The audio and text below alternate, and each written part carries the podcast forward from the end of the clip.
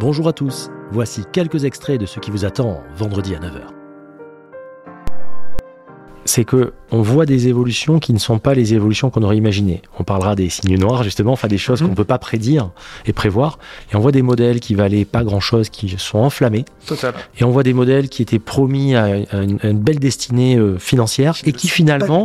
Exactement. Et ça, c'est passionnant. C'est Tu génial. Ah, Moi, je me suis amusé à regarder euh, le, le, le, le cours de la Rolex Bubble. Et- Tu vois, la Bubble Back en 2000, Ouais, c'est ça. c'était le prix quasiment d'une Daytona euh, chrono. Exactement. Euh, et quand t'achetais une Bubble Back, je pense que t'étais étais au top en 2000. Tu vois, la Daytona chrono, c'était pas automatique, c'était mécanique. Regarde, euh, la, la, la 1655 est une montre qui n'a jamais décollé, par exemple. Jamais décollé. Alors que c'est une montre extraordinaire. Pour moi, c'est une des plus belles Ouais. Rolex. L'Explorer 2, hein, pour Ouais, ceux qui voient sûr, pas, pour que les gens puissent voir. Enfin, encore. T'avais eu la fameuse, la fameuse 6542. J'ai eu une 65-40. Et ouais. ce que je trouve intéressant, je voudrais que tu nous en parles, parce que ça, c'est vraiment un phénomène, euh, et je pense que ça va parler à beaucoup de gens. On en est tous passés par là. euh, c'est que tu as acheté une référence, en fait. T'as pas acheté, un- t'as pas acheté la la pièce en elle-même que tu avais dans les mains, t'as acheté la ref. Donc, tu t'es trompé. Mais c'est bien de se tromper, mais tu t'es trompé. Je me suis trompé. Explique-nous ça. Je me suis trompé et, et je me suis trompé aux enchères, euh, parce qu'il y a un- une partie du thème de l'épisode. Euh, J'avais un budget euh, pour m'acheter une belle Rolex vintage. J'aurais clairement pu avoir avec ce budget une très belle 1675, euh, le euh, Cornino, tout ce que tu veux. petit- enfin, aiguille, pe- petite seconde, enfin vraiment un truc top, voire avec un set complet.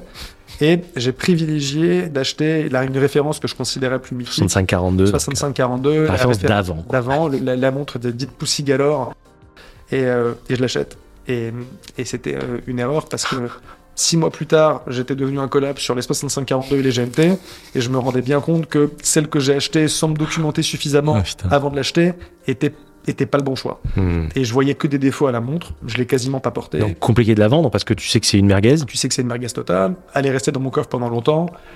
Hmm, hmm, Euh, hmm. Mais c'est vrai, à un moment, avais, je sais plus quelle ville en Italie, tu avais ça dans les années 2000, ils avaient fait des fausses Rolex, mais sans marquer Rolex sur le cadran, en plastique.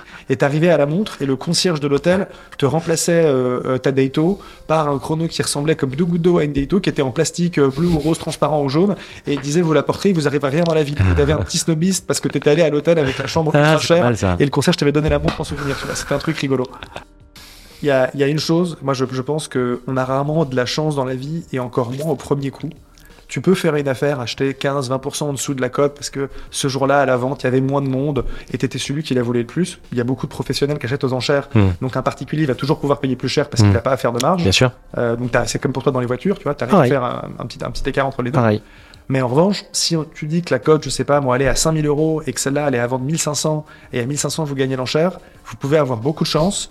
Mais globalement, il peut aussi avoir, euh, s'il y avait marqué euh, ré- révision nécessaire dans le catalogue, vendu en l'état, le mouvement ne surmonte pas.